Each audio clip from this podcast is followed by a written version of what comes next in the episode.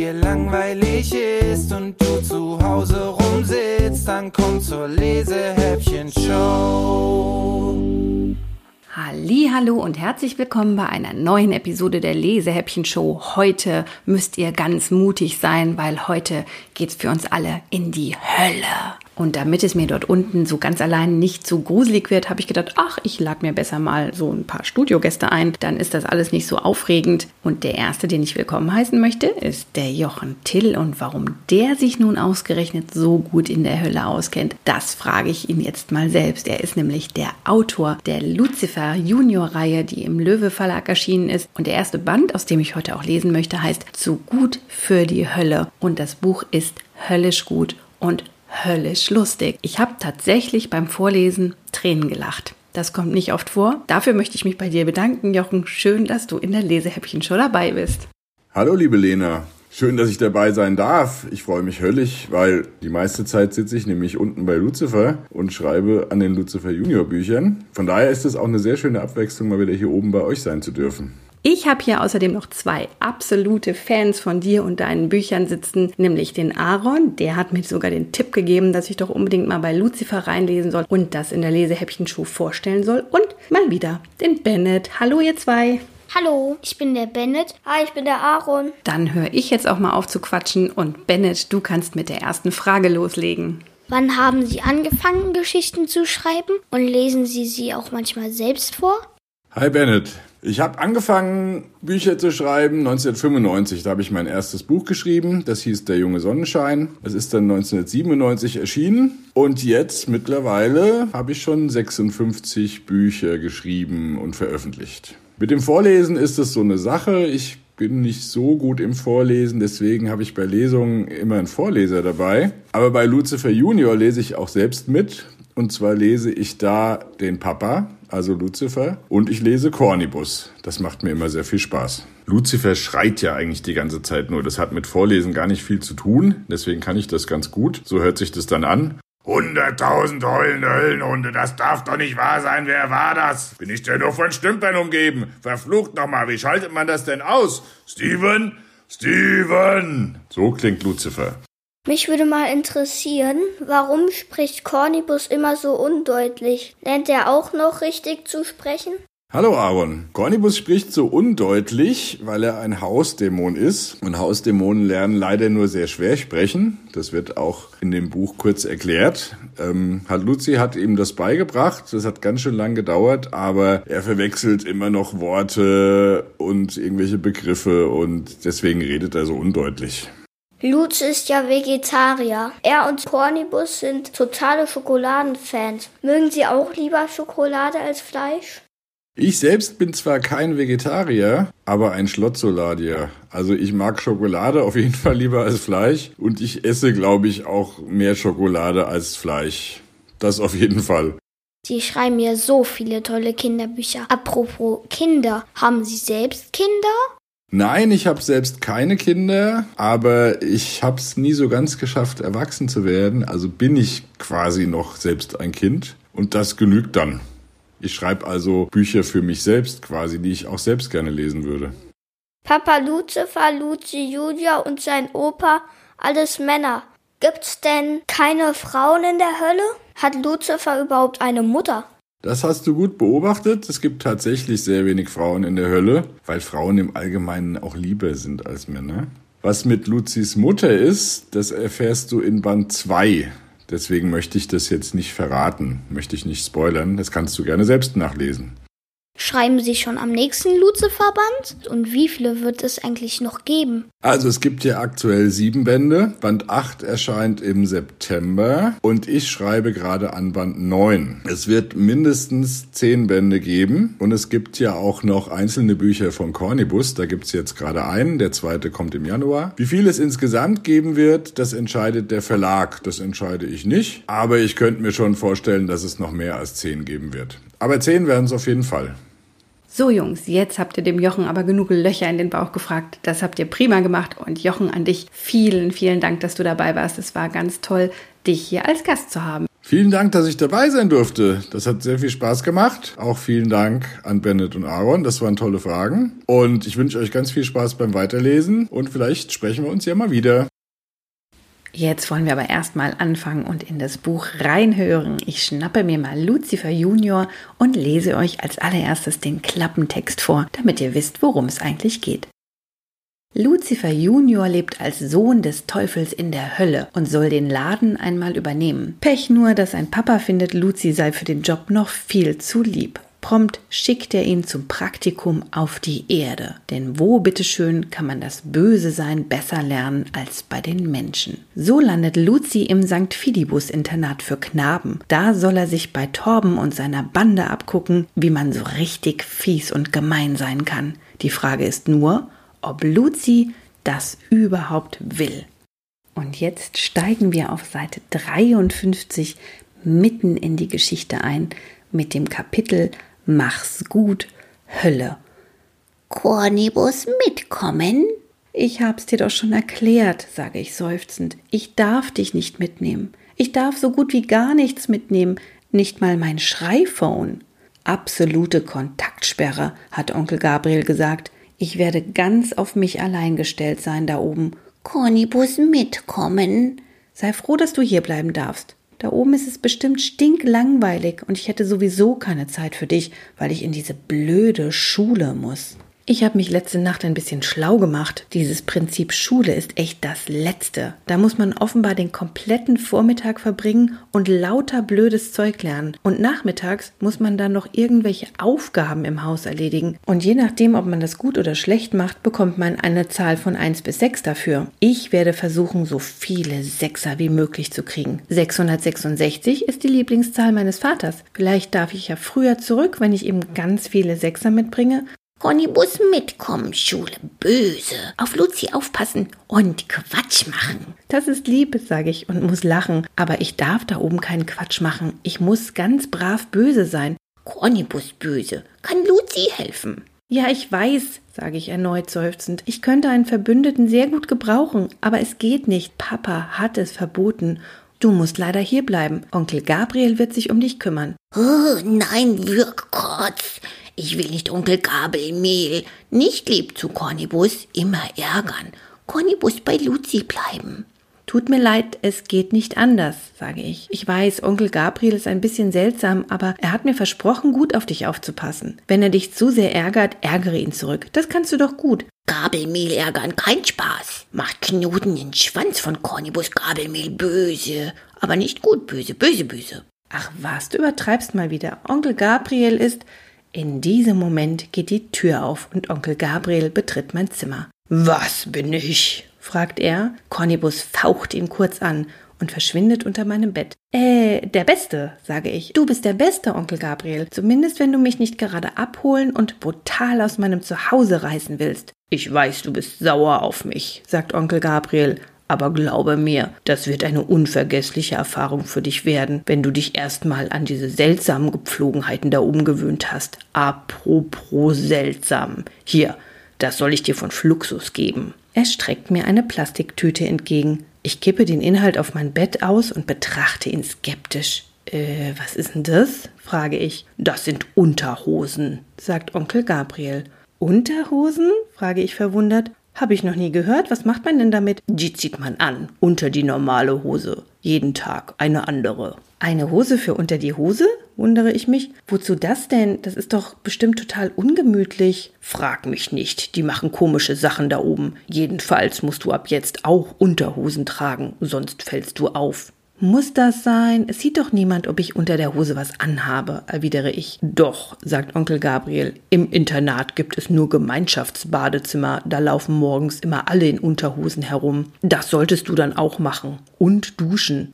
Was? Duschen? Im Ernst? frage ich entsetzt. Ja, und zwar freiwillig und täglich. Wie bitte was? Täglich duschen? Die ticken ja wohl nicht mehr ganz richtig da oben. Duschen ist bei uns die Strafe in Abteilung 37. Da sitzen die übertriebene Sauberkeit-Fanatiker. Die kriegen bei ihrer Ankunft ganz viel Schmutzflecken tätowiert auf den Rücken, wo man selbst mit den Händen nicht hinkommt. Dann bekommen sie eine Drahtbürste und endlos haltende Seife aus Matsch und werden unter die Dusche gestellt. Das sieht irgendwie lustig aus. Deswegen habe ich das mit dem Duschen auch mal probiert. Aber nur ein einziges Mal. Das ist nämlich echt eklig. Da kommt lauter Wasser von oben und man wird schrecklich sauber, wenn man nicht aufpasst. Unfassbar, dass die das da oben freiwillig machen. Oh Mann, stöhne ich. Ich will da nicht hin. Oh, das kann ich verstehen, sagt Onkel Gabriel. Du wirst dich über sehr vieles wundern. Die Menschen sind unberechenbar, wenn sie noch leben, aber du schaffst das schon. Das Wichtige dabei ist allerdings, dass niemand herausfindet, wer du bist. Du darfst auf keinen Fall als Bewohner der Hölle erkannt werden. Deswegen musst du Unterhosen tragen und duschen. Und einen neuen Namen kriegst du natürlich auch. Fluxus hat dir sogar einen Personalausweis besorgt. Er drückt mir eine kleine Karte aus Plastik in die Hand, auf der ein Foto von mir zu sehen ist. Vitus von Turpsnatas? frage ich verwundert, als ich meinen neuen Namen lese. Das klingt ja total bescheuert. Ich würde sagen, es klingt ein wenig exzentrisch, sagt Onkel Gabriel. Du bist ab jetzt offiziell der Nachfahre einer alten ungarischen Adelslinie. Das erklärt auch gleich, weshalb du dich manchmal etwas ungewöhnlich verhältst. Und das wirst du mit Sicherheit, weil dir vieles fremd sein wird. Na super, seufze ich. Ich heiße also Vitus und verhalte mich seltsam. Die werden mich alle hassen da oben. Du bist nicht dort, um Freundschaften zu schließen, sagt Onkel Gabriel. Beobachte und lerne. Das genügt vollkommen. Du darfst dich nicht zu so sehr an die Lebenden gewöhnen. Am besten betrachtest du sie als Studienobjekte. Entwickel bloß keine Gefühle für sie. Das bringt nur Komplikationen. Okay, sage ich. Keine Gefühle. Sonst noch was? Ja, sagt Onkel Gabriel und senkt seine Stimme. Aber das weißt du nicht von mir, verstanden? Ich nicke. Es gibt etwas da oben, das musst du unbedingt probieren fährt er flüsternd fort. Das ist bei uns hier streng verboten und darf nicht einmal laut ausgesprochen werden. Der Vorgänger von Fluxus hat einmal versucht, etwas davon hier hereinzuschmuggeln. Jetzt sitzt er irgendwo am tiefsten Punkt des Meeresbodens und zählt für den Rest seiner Tage Plankton. Was ist es? Frage ich gespannt. Onkel Gabriel rückt näher an mich heran und beugt sich an mein Ohr. Es heißt Schokolade wispert er. Schokolade nie gehört, klingt aber irgendwie lustig. Aha, sage ich, und was macht man damit? Das ist etwas zum Essen, sagt Onkel Gabriel. Schokolade ist süß und schmeckt unglaublich fantastisch. Es gibt verschiedene Sorten. Meine Lieblingssorte ist Nougat. Okay, werde ich probieren, sage ich. Und wo kriege ich das Zeug? Das kannst du überall kaufen, antwortet Onkel Gabriel und zieht etwas aus seiner Innentasche. Hier, das ist für dich. Er drückt mir einen Stapel Geldscheine in die Hand. Das sind zwölftausend. Damit kannst du machen, was du willst. Das sollte erst mal reichen. Die Gebühren für das Internat sind bereits bezahlt. Zwölftausend ist es viel, keine Ahnung, wofür man genau da oben Geld benötigt. Eigentlich brauche ich ja auch nichts, außer diesem Schokoladenzeug. Das reizt mich schon. Ob zwölftausend dafür reichen? Ach, ich kaufe einfach so viel Schokolade, wie ich für 12.000 kriegen kann. Danke, sage ich und stopfe das Geld und die komischen Unterhosen in meine Tasche. Gut, sagt Onkel Gabriel. Nun zum Allerwichtigsten etwas, das du nie vergessen darfst. Du bist da oben nicht unsterblich. Du bist sogar sehr leicht verwundbar. Das kann eine sehr unangenehme Erfahrung sein und gefährlich ist es auch. Deine Körperteile wachsen nicht einfach nach, solltest du eins verlieren. Du musst also zu jeder Zeit besonders vorsichtig sein und auf dich achten. Das gilt natürlich umgekehrt genauso. Es ist schwer vorherzusagen, über welche dämonischen Kräfte du da oben verfügen wirst. Das weiß man nie genau. Ich kann dort oben zum Beispiel fliegen, hier unten nicht. Ich habe hier ein kleines Handbuch. Dort stehen alle möglichen Kräfte und ihre Anwendungsmöglichkeiten drin. Steck es am besten in deine Hosentasche und trage es immer bei dir. Manche Kräfte treten spontan auf und können am Anfang sehr verwirrend sein. Hier steht alles Wissenswerte über diese Kräfte drin. Onkel Gabriel reicht mir ein kleines, sehr alt aussehendes Büchlein. Ich stecke es ein. Ich werde dämonische Kräfte haben? Das hört sich allerdings spannend an. Fliegen wäre klasse. Das wollte ich immer schon mal können. Jetzt muss ich an dieser Stelle mal ganz kurz mit dem Vorlesen unterbrechen und auf die ganz tollen Bilder in diesem Buch hinweisen. Die Illustrationen sind so cartoonmäßig und echt klasse. Man sieht hier jetzt zum Beispiel den Lucifer, wie er sich das vorstellt, dass er aussehen würde, wenn er noch fliegen könnte. Zu einem richtigen superhellen Anzug, auf dem vorne ein L wie Lucifer zu sehen ist. Und die Gürtelschnalle ist der Dreizack des Teufels. Also, auch das macht richtig Spaß. Jetzt lese ich aber schnell weiter.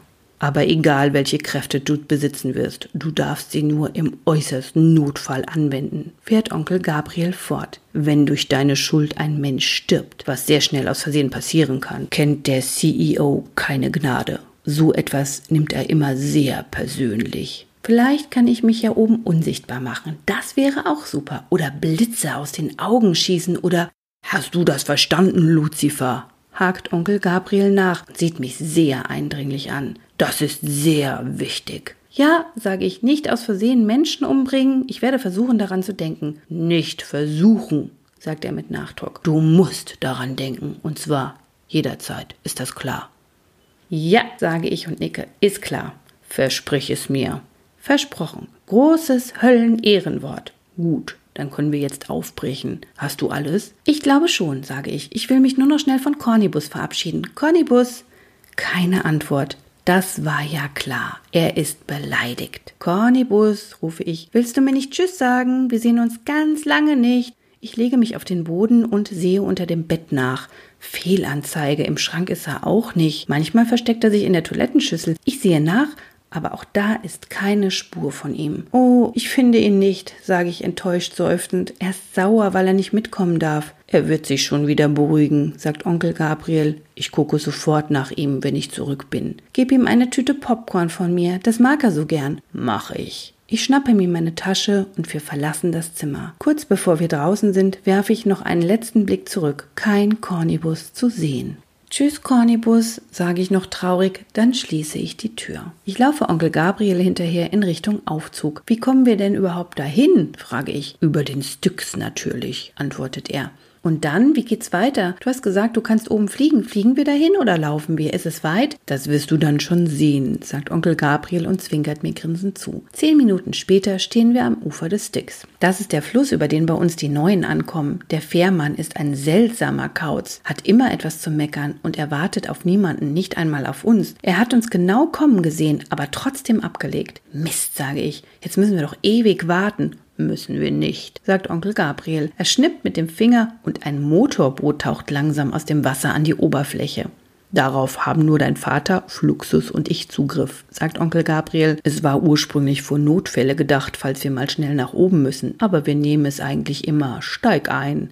Ich klettere vorsichtig in das schwankende Boot. Darf ich lenken? Ich zeige auf das Steuerrad. Klar, antwortet Onkel Gabriel und wirft den Motor an, aber nicht zu wild. Wir düsen los. Das Boot hebt vorne leicht ab. Oh, das macht Spaß. Ich ziehe ein paar Schlenker kreuz und quer über den Fluss. Das Schwefelwasser spritzt in Fontänen rechts und links von uns in die Höhe. Ich fahre einmal scharf im Kreis, als plötzlich das Fährboot vor mir auftaucht. Luzi, pass auf, ruft Onkel Gabriel panisch. Ich reiße das Steuerrad Steuerrad herum und zische knapp an dem Fährboot vorbei. Es gerät kräftig ins Schlingern, der Fährmann schwankt und fällt schließlich laut fluchend ins schwefelgelbe Wasser. Onkel Gabriel stoppt unser Boot. Alles in Ordnung, ruft er dem Fährmann zu. Tut uns leid, war keine Absicht. Ihr spinnt wohl, schreit der Fährmann zurück. So kann ich nicht arbeiten. Ich will auch ein Motorboot. Das ist viel cooler als diese klapprige Holzkiste. Das kriege ich leider nicht genehmigt, ruft Onkel Gabriel. Der CEO liebt diese alte Holzkiste. Der kann mich mal, der CEO, brüllt der Fährmann. Meinen Urlaub hat er auch schon nicht genehmigt. Sag ihm, wenn ich nicht wenigstens alle tausend Jahre einen Tag freikriege, dann, dann streike ich. Dann kann er seine Sünder von mir aus Huckepack selbst in die Hölle schleppen. Ich werde es ihm ausrichten, sagt Onkel Gabriel lachend. Brauchst du Hilfe? Nein, antwortet der Fährmann. Ist ja nicht das erste Mal, dass ich aus diesem löchrigen Klapperkasten falle. Fahrt ruhig weiter. Alles klar, machen wir, ruft Onkel Gabriel und wendet sich an mich. Rutsch rüber, du hast genug gelenkt, sonst kommen wir da drüben nie an. Ich rutsche, Onkel Gabriel setzt sich hinter das Steuerrad und wirft den Motor wieder an. Komischer Typ dieser Fährmann, oder? sage ich, während wir wieder losfahren. Wie heißt er eigentlich? Na, Fährmann, sagt Onkel Gabriel. Fährmann Kaschunke. Er macht das schon ewig und drei Tage. Ich glaube, seine Füße haben vor 5000 Jahren zum letzten Mal festen Boden berührt. Da wird man wahrscheinlich automatisch ein bisschen schrullig, aber ich wäre froh, wenn all unsere Angestellten so zuverlässig wären wie er. Er hat in der gesamten Zeit noch nie einen Passagier vergessen oder unterwegs verloren. Und er ist der Einzige, der diesen Schrottkran steuern kann. Mit solchen Leuten musst du dich immer gut stellen. Sie wirken auf den Blick nicht besonders wichtig, sind aber manchmal die einzigen, die dir in schwierigen Situationen helfen können. Äh, das ist dann in diesem Fall wohl zu spät, sage ich. Ich habe ihn gerade über den Haufen gefahren. Keine Sorge, das nimmt er dir nicht übel. Er ist froh über jede Abwechslung auf diesem stinkenden Fluss. Du hast ihm ja quasi einen Gefallen getan. Oh, dann ist es ja gut. Nicht, dass ich mal zurückkomme und er mich nicht mitnimmt. Ich weiß ja nicht, ob Onkel Gabriel oder irgendwer sonst mich dann abholt. Ich wünschte, es wäre schon soweit und wir würden in die andere Richtung fahren. Ich werfe einen wehmütigen Blick zurück. Das andere Ufer ist kaum noch zu sehen. Mach's gut, Hölle. Ich werde dich vermissen. Kurze Zeit später erreichen wir die andere Seite und stehen vor einer riesigen Felswand. Nirgends ist ein Eingang oder auch nur die kleinste Lücke im Gestein zu entdecken. Das verstehe ich nicht, sage ich. Wie kommen denn die Leute hierher? Geh ein Stück zur Seite, sagt Onkel Gabriel und zieht mich an sich heran. Aber was? Ein lauter werdender Schrei unterbricht mich. Ah! Das kommt von oben. Ich lege meinen Kopf in den Nacken und sehe ein schwarzes Loch in der felsigen Decke. Im nächsten Moment saust etwas auf uns zu und plumpst direkt neben mir auf den Boden. Es ist ein Mann und er hat ein Gerät um den Hals hängen, das an einen Staubsauger erinnert. Der Mann steht auf, sieht mich skeptisch an und kratzt sich am Kopf. Wo, wo bin ich denn hier gelandet? fragt er mehr sich selbst als uns. Willkommen im Vorhof zur Hölle, sagt Onkel Gabriel. Es wird sich gleich jemand um Sie kümmern und Sie an Ihren Zielort verbringen. Abteilung 81 nehme ich an. Der Mann sieht ihn fragend an. Laubbläserbenutzer? fragt Onkel Gabriel. Ja, sagt der Mann und tätschelt liebevoll das Gerät vor seinem Bauch. Die sind sehr praktisch und höllisch laut ergänzt Onkel Gabriel, aber das werden Sie bald selbst feststellen, wenn wir das Motorengeräusch direkt auf Ihr Innenohr leiten und Sie unseren ewig währenden Herbstwald von Laub befreien müssen. Was? erwidert der Mann panisch. Aber, aber das ist, das ist unmenschlich. Ich, ich habe doch gar nichts gemacht. Das sagen sie alle, sagt Onkel Gabriel seufzend. Und eigentlich bin ich hier überhaupt nicht zuständig. Wie gesagt, es holt sie gleich jemand ab. Ich wünsche Ihnen einen möglichst unangenehmen Aufenthalt in der Hölle. Er zieht mich ein paar Schritte von dem Mann weg. Bist du bereit? fragt er mich. Bleibt mir etwas anderes übrig? frage ich zurück. Onkel Gabriel schüttelt den Kopf.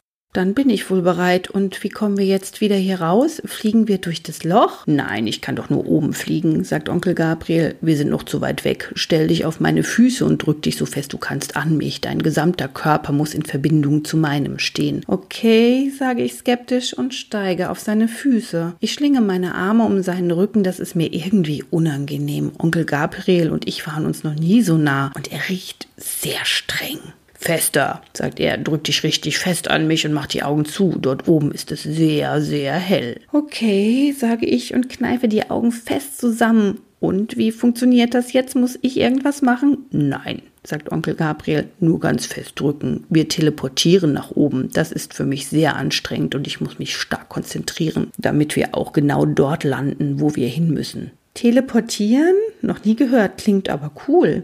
Kann sein, dass dir ein bisschen schlecht wird, sagt Onkel Gabriel. Falls du dich übergeben musst, warte aber bitte, bis wir angekommen sind. Okay, klingt doch nicht ganz so cool. Gekotzt habe ich vorgestern eigentlich schon genug. Kann's losgehen? fragt Onkel Gabriel. Ja, sage ich und klammere mich so fest es geht an ihn. Mein Körper fängt an zu vibrieren. Ein brummender Ton macht sich in meinem Kopf breit. Ein sanftes Bitzeln breitet sich auf meine Haut aus. Oh ja, jetzt spüre ich es auch im Magen. Das fühlt sich an, als würde jemand in meinen Innereien ziehen. Boah, nicht kotzen. Bloß nicht kotzen. Das Brummen wird leiser und trotz der geschlossenen Augen merke ich es, es ist deutlich deutlich heller geworden ist. Ein warmer Luftzug streicht durch mein Haar. Das Brummen hat aufgehört, mein Wirkreiz zum Glück auch.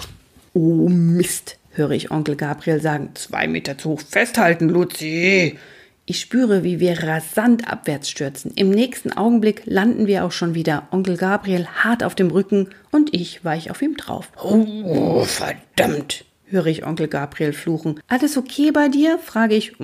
Geht schon, antwortet er stöhnend. Ich frage mich nur immer wieder, wie die hier oben diese Sterblichkeit und die damit verbundenen körperlichen Schmerzen aushalten. Oh, bei dir alles in Ordnung? Ja, er rollt mich von sich herunter, ich purzle mit dem Gesicht nach unten auf einen weichen Untergrund. Irgendwas kitzelt an meiner Nase. Ich öffne vorsichtig blinzelnd ein Auge. Alles, was ich sehe, ist grün. Unzählige grüne Halme. Das muss Gras sein. Davon habe ich schon gehört. Ich hebe meinen Kopf und schaue nach oben. Boah, ist das alles blau und sehr, sehr hell. Ich halte schützend eine Hand vor meine Augen. Daran gewöhnst du dich schnell sagt Onkel Gabriel und steht auf. Er reicht mir eine Hand und zieht mich auf die Beine. So langsam ist die Helligkeit auszuhalten. Ich sehe mich um. Wir stehen auf einem Hügel, um uns herum ist alles grün. Vereinzelt stehen große Bäume herum. Ich atme tief ein. Wie seltsam das hier oben riecht. Also nicht seltsam schlecht, eher gut. Anders als bei uns. Nicht so beißend nach Schwefeln, sondern frisch. Das gefällt mir. Da unten ist es, sagt Onkel Gabriel und zeigt geradeaus den Hügel hinunter auf eine kleine Ansammlung von Häusern, die von einer Mauer umgeben sind. Das größte Haus bildet ein U und sieht uralt aus. Es hat sogar zwei kleine Türme vorne links und rechts. Dahinter befindet sich ein großes, rechteckiges Gebäude, das neu zu sein scheint. Außerdem stehen noch drei kleinere Häuser und ein längliches aus Glas auf dem Gelände. Okay, bis jetzt sieht doch alles ganz nett aus. Sollen wir losgehen? fragt Onkel Gabriel. Ich dachte, ein kleiner Spaziergang vorher wäre gut, damit du dich an die Atmosphäre hier oben gewöhnen kannst. Von mir aus, sage ich, und wir laufen los. Es läuft sich sehr angenehm auf dem Gras, stelle ich fest. Der Boden federt leicht unter mir. Ein schönes Gefühl. Bei uns unten gibt's immer nur diesen total harten Steinboden. Das ist ein Riesenunterschied. Hätte ich nicht gedacht. Als wir an einem Baum vorbeikommen, reißt Onkel Gabriel etwas von einem Ast herunter und streckt es mir entgegen. Es hat irgendwie Ähnlichkeit mit einem dieser Äpfel, die Fluxus manchmal von oben mitbringt. Aber dieser hier glänzt allerdings rötlich, ist nicht verschrumpelt und von Schimmel überzogen und Würmer sind auch keine drin. Ist das ein Apfel? frage ich vorsichtshalber. Ja, so sehen Äpfel aus, wenn sie frisch sind, beiß ruhig kräftig rein. Ich rieche kurz daran und nehme dann ein Bissen. Oh, Oh, wow, in meinem Mund finden geschätzte 100 Geschmacksexplosionen auf einmal statt. Dieser Apfel ist total saftig und süß und das leckerste, was ich jemals im Mund hatte. Sensationell, sage ich. Nehm gleich noch einen Bissen. Wieso gibt's denn sowas bei uns unten nicht? Weil bei uns alles schlagartig schlecht wird, sobald es ankommt, sagt Onkel Gabriel. Die Hölle ist kein guter Platz für frische Sachen. Um das Essen hier oben beneide ich dich sehr. Genieß es. Oh, das mache ich ganz sicher, sage ich und schnappe mir noch einen Apfel vom Baum. Eine Weile später stehen wir schließlich vor dem großen Eingangstor des Internats. Links an einem Pfeiler hängt ein goldenes Schild mit schwarzen Buchstaben. Sankt Fidibus, ganzheitliche Schule für Knaben. Für Knaben? frage ich. Das bedeutet, dass dies eine reine Jungsschule ist, sagt Onkel Gabriel. Der CEO und dein Vater sind der Meinung, dass dich Mädchen nur unnötig verwirren würden. Aha, okay, von mir aus. Von Mädchen habe ich sowieso keine Ahnung. Bei uns unten gibt's nämlich keine. Zumindest habe ich noch nie eins gesehen. Frauen, ja, da gibt's ein paar. Aber viel weniger als Männer. Das liegt daran, dass Frauen nicht so viele schlimme Sachen machen, hat mein Papa mir mal erklärt. Und weil sie nicht so dumm sind wie die Männer. Keine Ahnung, ob das stimmt. Jedenfalls habe ich kein Problem damit, dass hier nur Jungs sind. Bin ja schließlich selber einer. Du gehst da rein und meldest dich im Sekretariat sagt Onkel Gabriel. Die erste Tür rechts und dann die Treppe hoch. Die wissen, dass du kommst. Du kommst nicht mit? frage ich. Nein, ab jetzt bist du auf dich allein gestellt. Aber wie gesagt, die wissen Bescheid. Sag einfach deinen Namen. Alles weitere erklärt man dir dann. Hast du noch irgendwelche Fragen? Ja, also eine Frage hätte ich tatsächlich. Darf ich wieder mit zurückkommen? Die Antwort kenne ich allerdings leider schon, deshalb schüttle ich nur den Kopf. Dann mach's gut, Lucifer, sagt Onkel Gabriel und klopft mir die Schulter. Halt die Ohren steif, du schaffst das schon. Es bleibt mir ja wohl nichts anderes übrig, sage ich seufzend. Onkel Gabriel dreht sich um und ich schaue ihm noch eine Weile hinterher, bis er außer Sichtweite ist. Ein seltsames Gefühl macht sich in meinem Magen breit. Jetzt bin ich allein. Ganz allein an einem sehr fremden Ort, den ich jetzt schon kaum noch sehen kann, weil irgendetwas mit meinem linken Auge nicht stimmt. Ich sehe auf einmal alles so verschwommen. Ich fasse mit meinem Finger vorsichtig an mein Auge. Na, was ist denn das? Mein Finger ist feucht. Da ist offenbar Wasser in meinem Auge. Warum ist denn da jetzt Wasser in meinem Auge? Und jetzt muss ich auch plötzlich noch schniefen, weil komisches Zeug aus meiner Nase läuft. Hilfe, mein Gesicht löst sich langsam auf. Holt mich hier raus. Und zwar schnell, bevor nichts mehr von mir übrig ist. So, damit sind wir am Ende des Kapitels angekommen. Ich schlage das Buch jetzt zu. Und was meint ihr, was Lucifer da gerade erlebt hat bei seiner Landung bei den Sterblichen?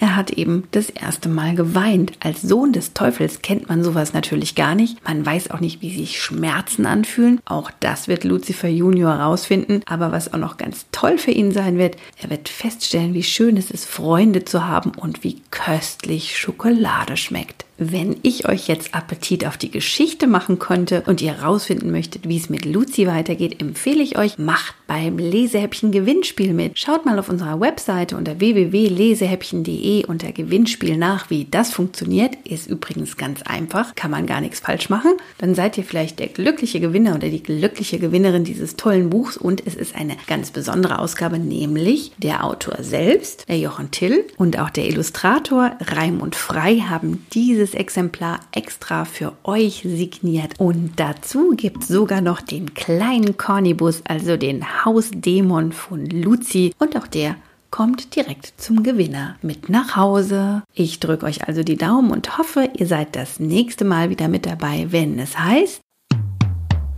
Wenn dir langweilig ist und du zu Hause rumsitzt, dann komm zur Lesehäppchen-Show.